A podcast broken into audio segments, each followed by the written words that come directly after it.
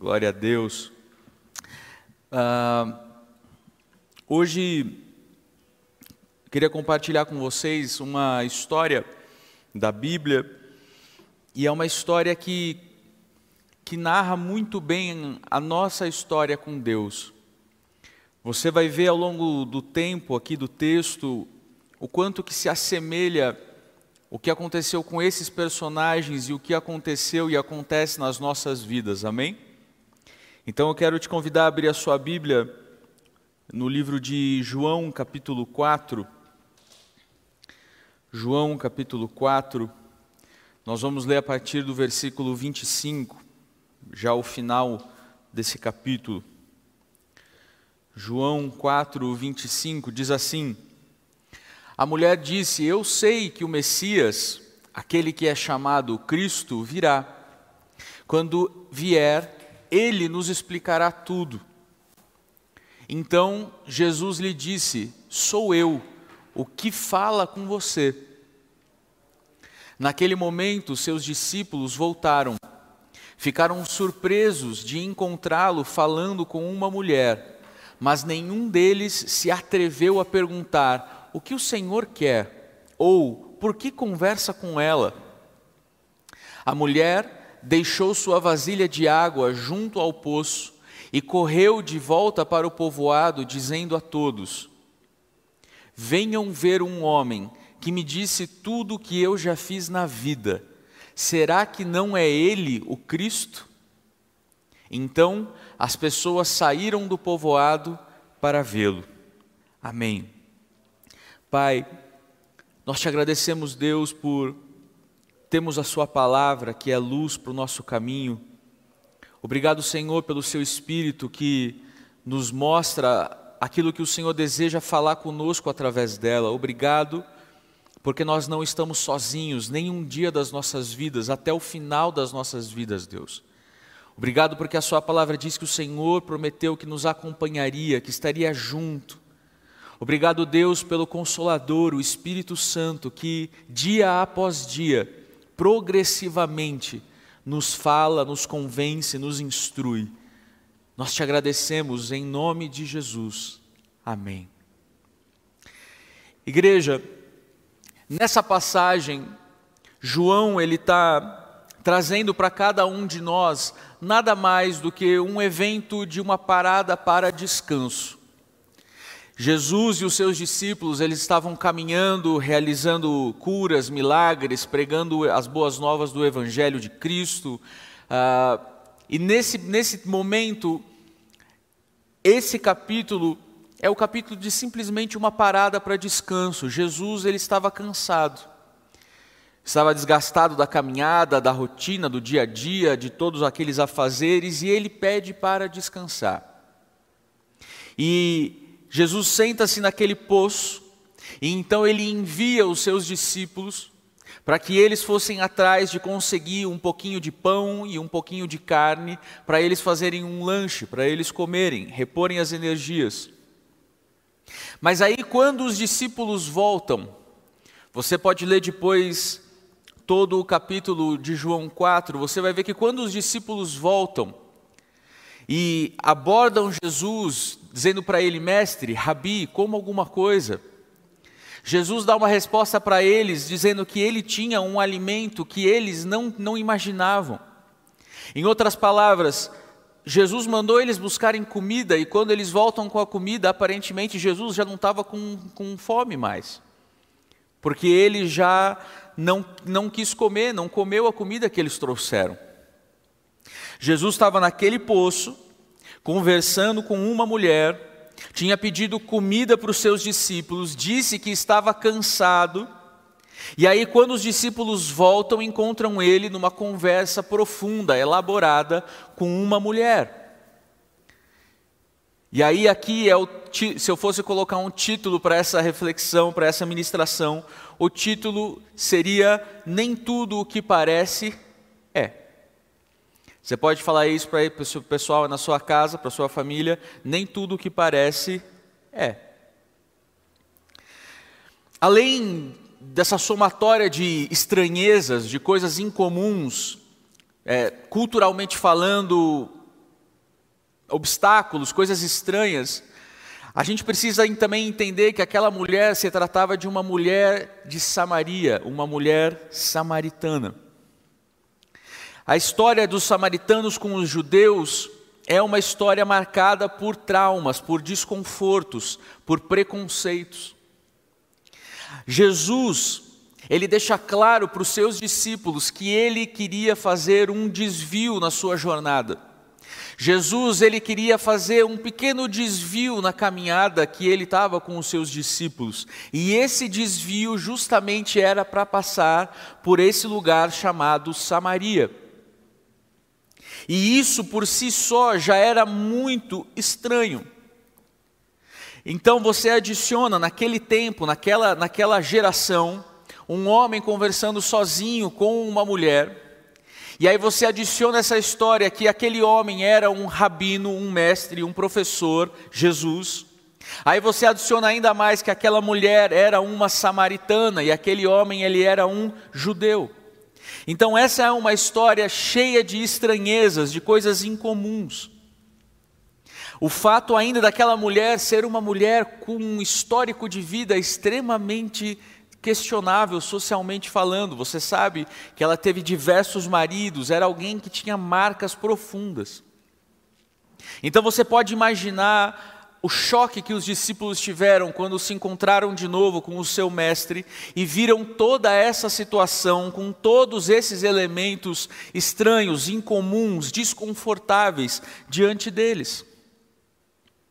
Igreja, qualquer líder religioso qualquer líder judeu, religioso, de respeito, que se preze, que preze pela sua autoimagem, que saiba do contexto sociopolítico ali, jamais pensaria em passar por Samaria.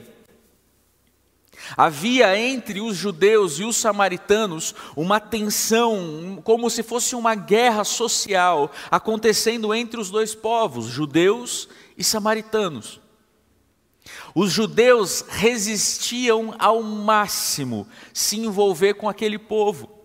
Os judeus evitavam todos os tipos de relacionamento, em qualquer nível relacionamentos familiares, amigáveis, relacionamentos religiosos, relacionamentos econômicos, sociedades. Isso não existia. Por quê?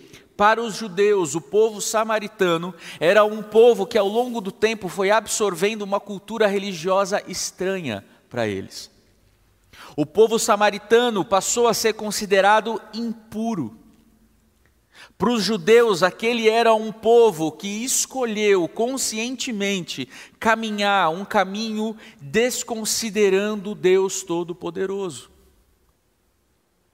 Uma coisa é quando, por exemplo, as pessoas dizem inverdade sobre nós, e uma outra coisa é, por exemplo, quando alguém diz algo que está completamente relacionado com o nosso histórico. Quando alguém diz algo, por exemplo, relacionado a um certo padrão que nós temos de estilo de vida. Mas ainda assim, Jesus, ele sempre deixou muito claro que ele nunca fechou os seus olhos para as questões de má conduta do povo samaritano. Jesus falou contra a idolatria daquele povo, Jesus falou sobre as, a, os costumes sociais daquele povo, Jesus advertiu, corrigiu, chamou atenção para aquilo. Então Jesus não era um ignorante relacionado às falhas daquele povo, mas ainda assim, ainda assim, Jesus quis passar por Samaria. Repete isso comigo aí na sua casa. Que saudade de repetir as coisas no culto, né? Repete aí na sua casa. Jesus quer passar por Samaria. Já já você vai entender por que, está repetindo isso. Por que passar por aquele lugar? Por que passar por aquele povo que era tão impopular, tão, é, tão estranhos, rejeitados? Por que passar por aquele povo que eles, para, para os judeus, aquele era um povo arruinado, aquele era um povo que deveria ser desconsiderado. Aquele era o povo que, quando teve a rebelião do templo, foi um povo que não quis participar, ajudar, somar. Então, era um povo que, para os judeus, eles eram como espinhos na carne. era uma miscigenação, uma, uma, uma, uma, um minestrone, as vovós italianas aí sabem, uma bagunça de práticas estranhas, religiosas. Era um povo extremamente confuso. E essa, essa característica do povo judeu, ela também é uma característica muito comum com muitos religiosos hoje nos nossos dias. Quando um grupo, por exemplo, um grupo religioso, tem discordâncias com algum grupo dentro da sociedade, a reação que normalmente esse grupo religioso faz com esse grupo social é excluir, marginalizar, atacar, atacar verbalmente, atacar através de não ter relacionamentos e, infelizmente, em muitos casos, como a gente vê, infelizmente no Brasil, atacar até fisicamente. Mas para minha alegria e para sua alegria, o nosso Senhor e Salvador Jesus, ele nunca foi um extremista religioso. O nosso Senhor e Salvador é aquele que diz: Eu preciso passar por Samaria. Eu preciso passar por aquele povo. Em outras palavras, Jesus quis intencionalmente desviar do seu caminho da sua rota principal, da sua rota mais popular, da sua rota mais respeitável, para se encontrar com essas pessoas que absolutamente todos rejeitavam. Era como se Jesus dissesse: não é porque vocês judeus excluem esse povo, que isso significa que eu também vou excluí-los. Não significa que porque vocês excluem esse povo, que eu não tenho um plano e um propósito para a vida de cada um deles. Igreja, aquele povo era importante para Jesus ao ponto de que ele adicionou eles na agenda de compromisso de Jesus. Jesus, com um pouquíssimo tempo que ele tinha diante de si para realizar todo o seu ministério, para lançar todos os fundamentos da sua igreja, do seu corpo na face da terra, Jesus encontrou tempo para adicionar uma visita àquele povo. Jesus incluiu eles no itinerário dele e Jesus estava disposto a se assentar em um poço e passar um dia inteiro esperando por uma pessoa. Jesus, ele se dispôs a passar um dia inteiro esperando pela pessoa certa. Aquela pessoa que ajudaria a ele a derrubar as paredes que os seres humanos construíram, paredes de divisão, paredes, paredes de exclusão, para abrir caminho para a reconciliação. Agora veja, estamos falando de Jesus aqui. Jesus, o Filho de Deus, raiz de Davi, da tribo de Judá, querendo se infiltrar dentro do povo samaritano. E para isso seria muito comum a gente imaginar que Jesus faria isso através, por exemplo, do alto escalão de Samaria. Jesus poderia ter ido atrás dos magistrados, Jesus poderia ter ido atrás dos líderes religiosos, Jesus poderia ter ido através das autoridades, dos sacerdotes, enfim. Mas o fato é que não. Jesus não escolheu nenhum desses dessas figuras. Jesus escolheu esperar por uma mulher. A Bíblia, ela não dá para a gente nem mesmo o nome dessa mulher. Para a gente, ela é uma mulher anônima, é a mulher samaritana. Nós não sabemos o nome dela. Mas o fato é que Jesus senta-se no poço e espera para encontrar-se com ela. Jesus sabia que se ele estivesse com todos os seus discípulos, imagina naquele tempo, um judeu chegando com um grupo de judeus, mais de dez homens juntos, Jesus sabia que se ele chegasse com toda aquela banca, muito provavelmente ninguém se arriscaria a ir se encontrar com ele. Ninguém se arriscaria a passar pelo mesmo lugar que eles estavam. Então Jesus sabia que para acessar o coração daquela mulher, ele precisaria de uma abordagem diferenciada. Os discípulos, eles eram pessoas incríveis, pessoas que Jesus amava e, e eram pessoas incríveis, mas o fato é que, como cada um de nós, Eles tinham uma carga nas suas vidas, uma carga de preconceitos, de maneiras humanas de ver as coisas, que nessa situação atrapalhariam a missão do Mestre. Nesse caso, seria, por exemplo, provavelmente como quando os discípulos tentaram calar o cego Bartimeu, você lembra da história? Aquele homem que gritava a todos a plenos pulmões por Jesus, os discípulos tentaram calar ele. Porque na mente dos discípulos ele estava perturbando, na mente dos discípulos ele estava causando e precisava ser silenciado. Os discípulos também tentaram afastar a mulher que clamava pela vida da própria filha para Jesus. Então Jesus entendeu que muito provavelmente eles atrapalhariam aquela missão, pela carga religiosa que eles tinham dentro de si. Igreja, Jesus queria fazer algo inédito naquele dia. Jesus continua querendo fazer algo inédito nos nossos dias. Jesus, naquele dia, ele quis derrubar paredes e ele continua querendo derrubar paredes nas nossas vidas. Jesus quis restaurar relacionamentos, e isso porque até hoje ele continua querendo restaurar relacionamentos. Jesus veio para libertar cativos, trazer salvação, reconciliação com o Pai. Ele fez isso naquele dia, ele queria fazer isso naquele dia, naquele povo samaritano, e adivinha só, ele continua querendo fazer isso hoje, nos nossos dias, nas nossas histórias. Só que o fato é que aonde existe, é, aonde existem pessoas presas na tradição, fica muito difícil viver revelação.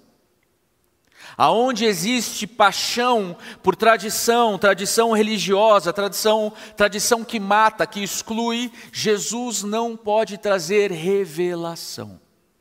É por isso que as pessoas que menos tiveram que menos foram impactadas pelo Mestre foram justamente as pessoas mais presas à tradição religiosa. Jesus sabia que os seus discípulos, tudo gente boa, mas eles ainda tinham uma carga religiosa para ser vencida. Jesus sabia que eles ainda precisavam se, se desprender um pouco mais de uma tradição religiosa morta, porque Jesus, ele traz vida. Jesus, ele senta-se naquele poço e ele começa a esperar pacientemente por aquela mulher samaritana. E quando aquela mulher chega, é claro, a gente percebe, lê o texto, porque você vai ver do que eu estou falando. A gente percebe que ela chega na defensiva. Ela chega com uma postura nada amigável. Ela chega com uma postura ríspida com Jesus. Tipo de atitude de alguém que espera que a qualquer momento pode vir alguém atacar ela. Ela vem completamente na defensiva, esperando, qual é que é? Vai sobrar para mim, lá vem esse judeu, eu sou samaritana, aqui alguma coisa boa não tem. E aí, ela praticamente nem deu chance para Jesus atacar ela. Jesus não faria isso, mas o fato é que ela foi proativa e ela começou os ataques.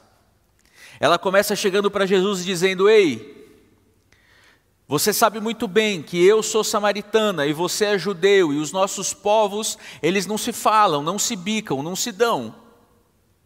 Então, qual é que é? Qual que é a conversa? Qual é o papo? A gente não tem nada para conversar aqui. Igreja, pessoas machucadas são justamente as pessoas que têm mais dificuldade em serem tocadas, alcançadas pelo poder, a graça de Deus nas suas vidas.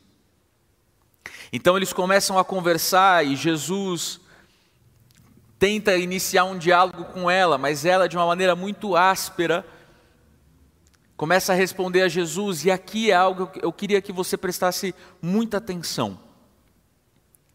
A conversa começou num tom nada amigável.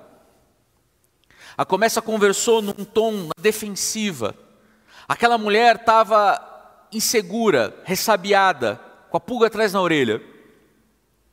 E aí então, gradativamente, aquela mulher de repente chama Jesus de Senhor, porque algo fez ela perceber que ela deveria adicionar uma carga de respeito àquele homem.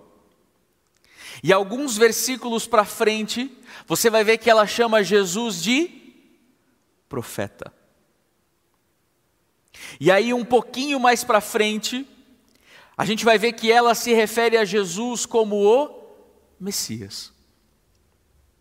E aí, Jesus diz para ela, como a gente leu: Sim, sou eu. Eu sou o Messias, esse aqui que está falando com você.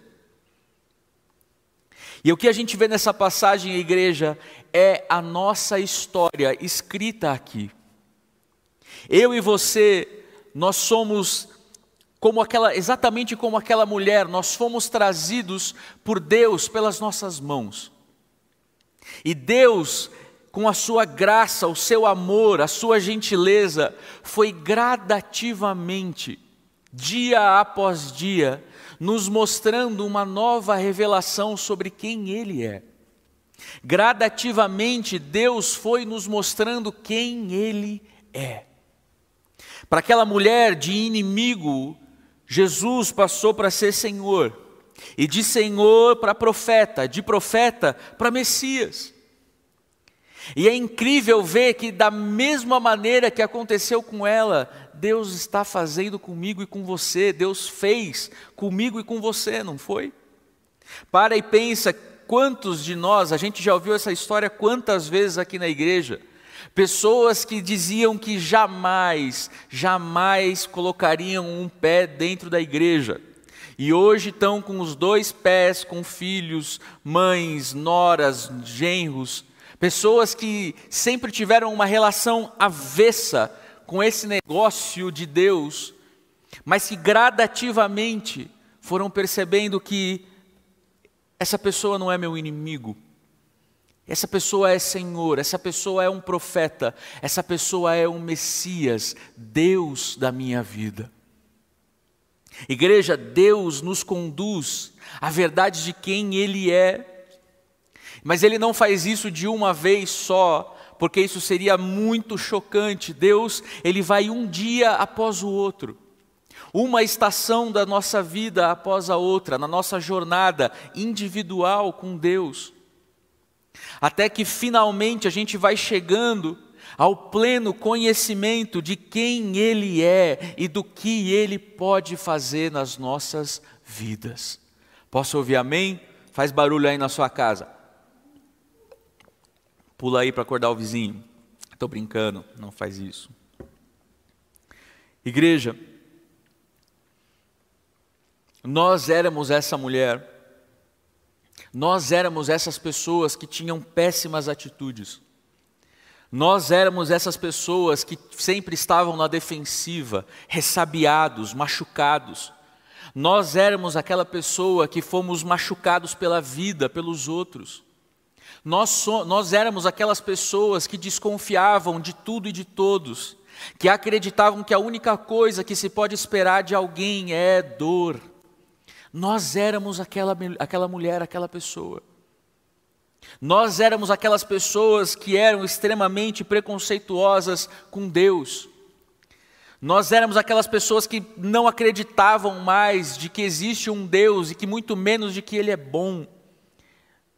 E o fato é que, assim como Jesus fez com aquela mulher, Jesus também se fez presente nas nossas vidas. Jesus também veio ao nosso encontro. Jesus também andou na direção de um lugar que ele poderia nos encontrar e ele nos esperou pacientemente por cada um de nós. Jesus poderia simplesmente ter excluído aquela mulher e nós da sua agenda. Jesus poderia ter simplesmente nos ignorado, mas o fato é que Jesus é aquele que espera por cada um de nós nos vários poços das nossas vidas. E Ele faz isso para nos levar a essa revelação progressiva, diária, de quem Ele é. Ele é o Cristo.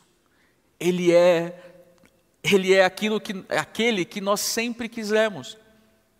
Ele é a resposta de cada uma das nossas orações.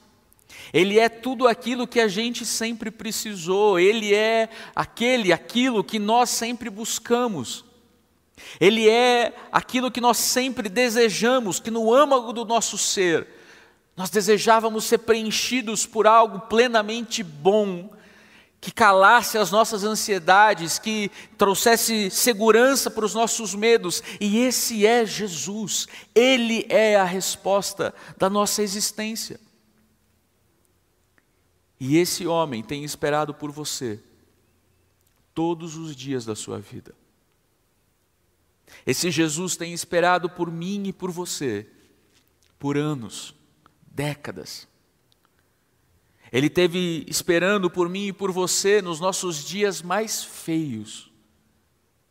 Esse homem esperou por mim e por você quando a gente ainda era nada mais do que um drogado, um alcoolizado, um, um, um, falido, alguém zoado, alguém depravado. Jesus estava pacientemente sentado no poço das nossas vidas, esperando exatamente por você, desde esses dias maus.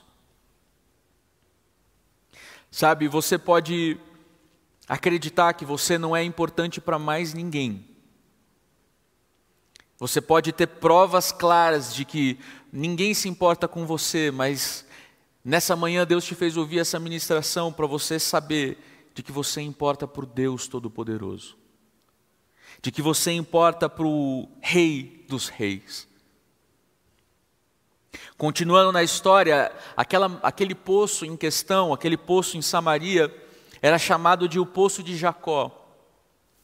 Porque quem cavou aquele poço por, por entre os pedregulhos foi justamente Jacó, seus filhos, foram eles que, que construíram aquele poço.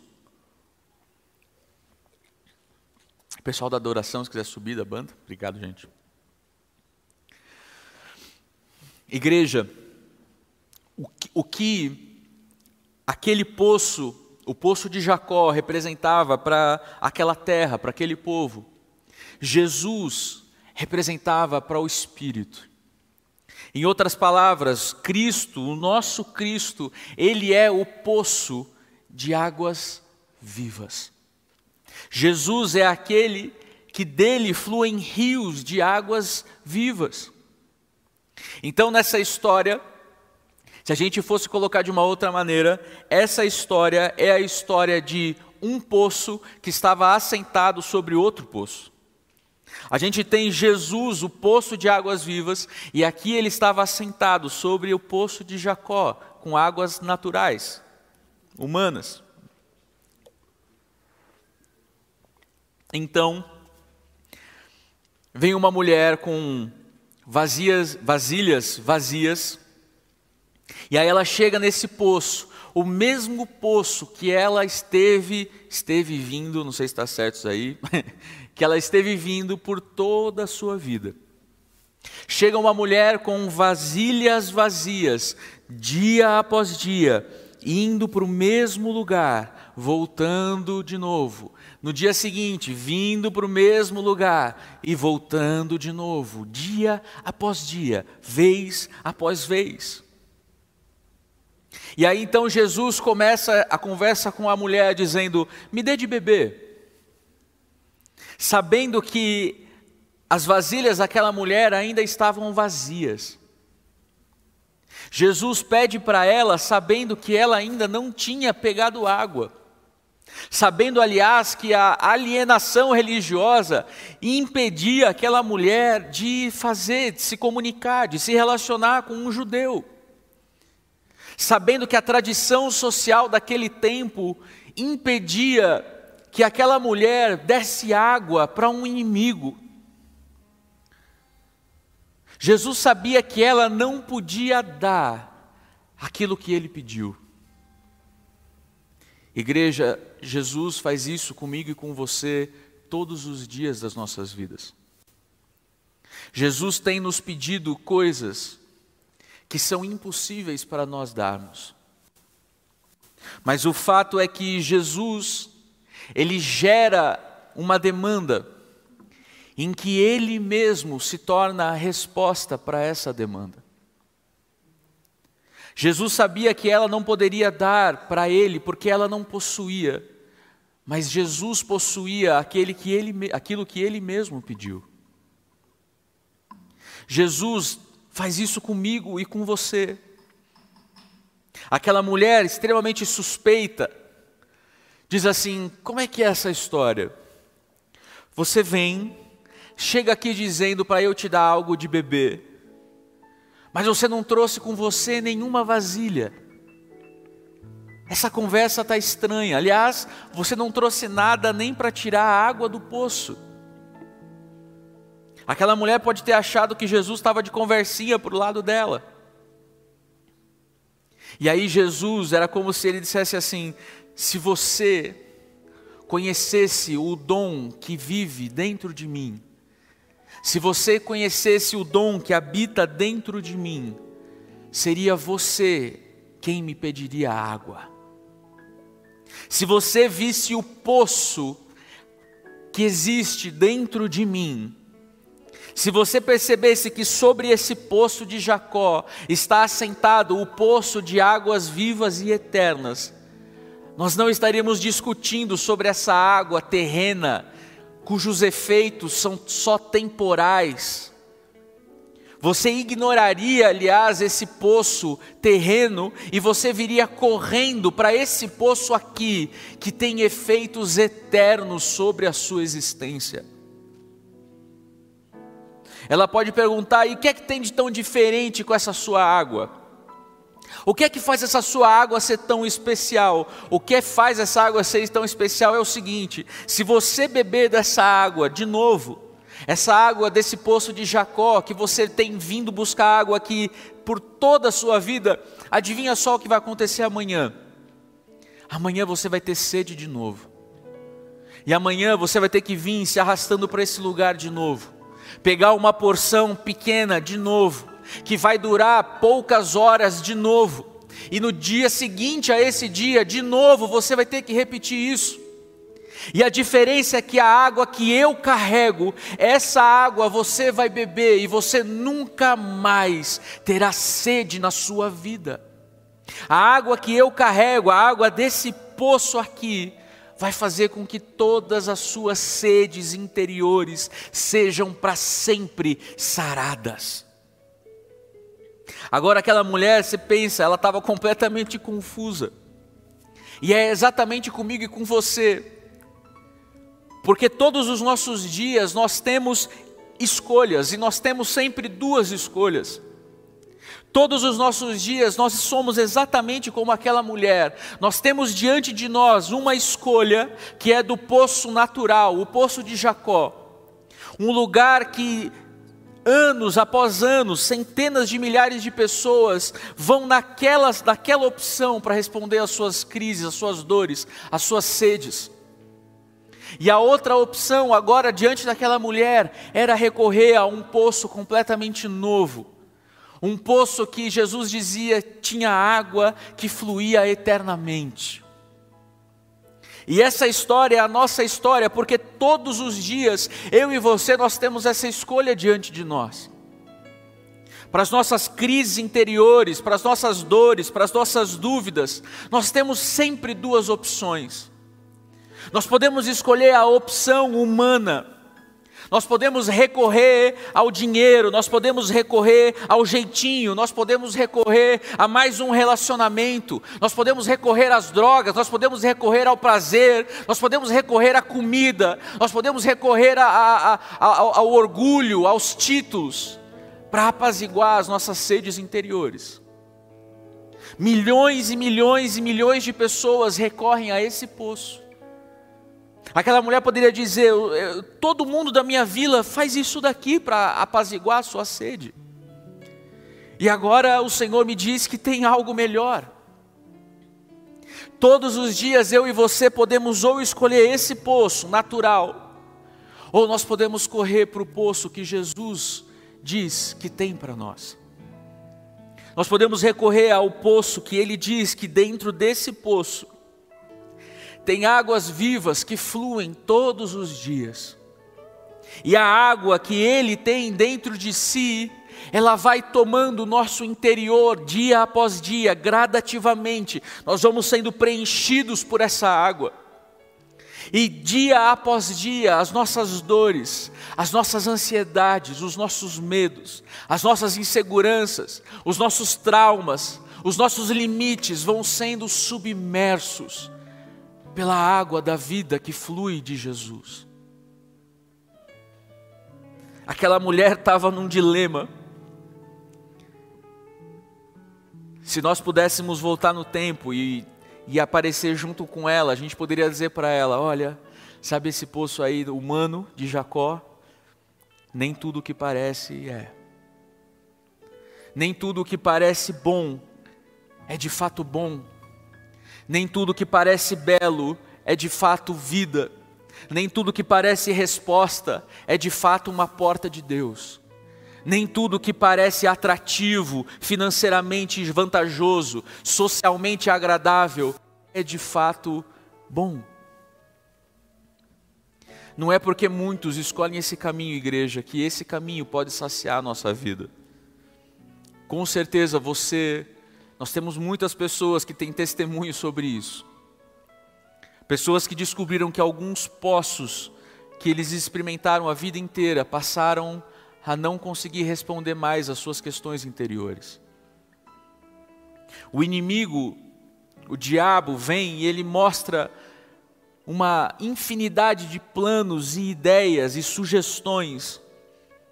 E parecem ser extremamente perfeito essas coisas. Parecem ser as coisas que vão solucionar todos os nossos problemas. Era isso que eu precisava. Mas nessa manhã Deus te trouxe aqui aí, na verdade, para você assistir essa mensagem. Para saber que nem tudo que parece bom é de fato bom, igreja. A Bíblia diz que alguns, alguns confiam em carros e em cavalos, mas eu, eu me lembrarei do nome do meu Senhor.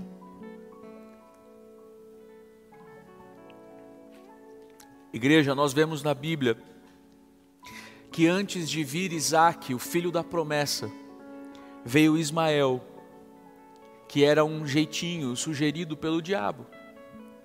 Antes de vir a promessa de Deus, antes de vir a resposta de Deus, antes de vir a solução de Deus, o diabo sempre vai oferecer um poço humano, terreno, para problemas que são eternos, profundos dentro de nós.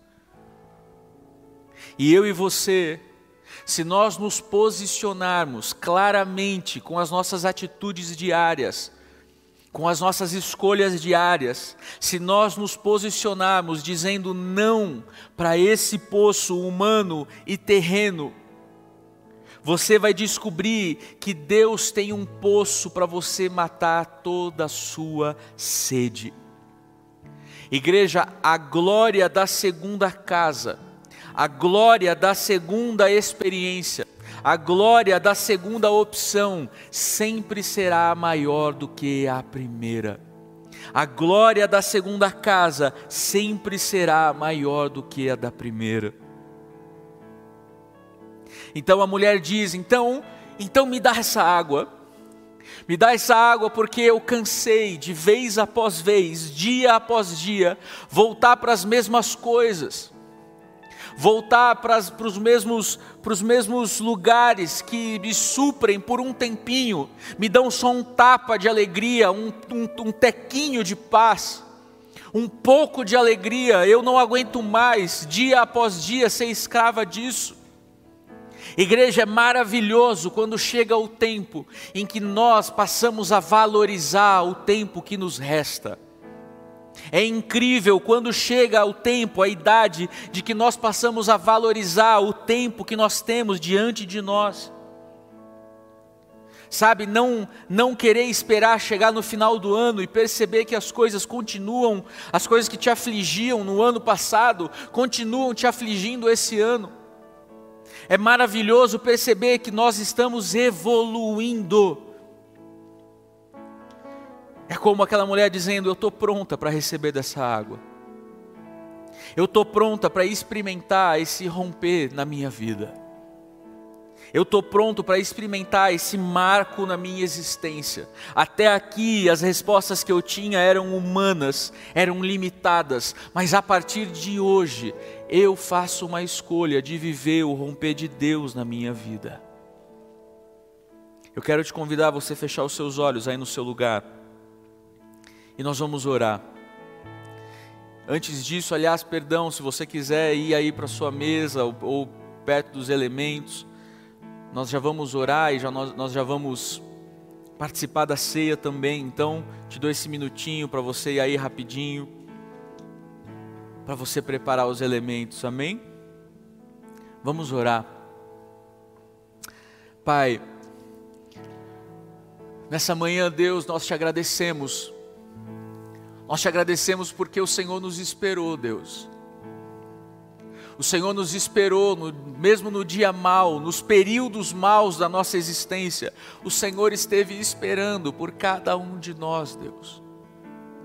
O Senhor esperou por nós, Pai, para nos encontrar no meio da nossa rota, da nossa jornada diária. O Senhor esperou por nós e o Senhor nos alcançou, Deus o Senhor pacientemente, graciosamente nos tomou pelas nossas mãos e começou a nos levar para uma revelação diária, gradativa, de quem o Senhor é, das verdades que o Senhor tem. Nós te agradecemos, Deus, porque dia após dia o Senhor tem saciado as nossas sedes interiores. Dia após dia, Deus, o Senhor tem apaziguado o nosso coração, o Senhor tem suprido as nossas demandas. O Senhor, a sua, a sua palavra, tem vencido a nossa ansiedade, tem vencido as nossas inseguranças, tem nos ajudado a superar os nossos traumas. O Senhor está nos preenchendo dos pés à cabeça com a água viva que flui do seu interior. Nós te agradecemos, Deus, nós te damos toda a honra por isso em nome de Jesus.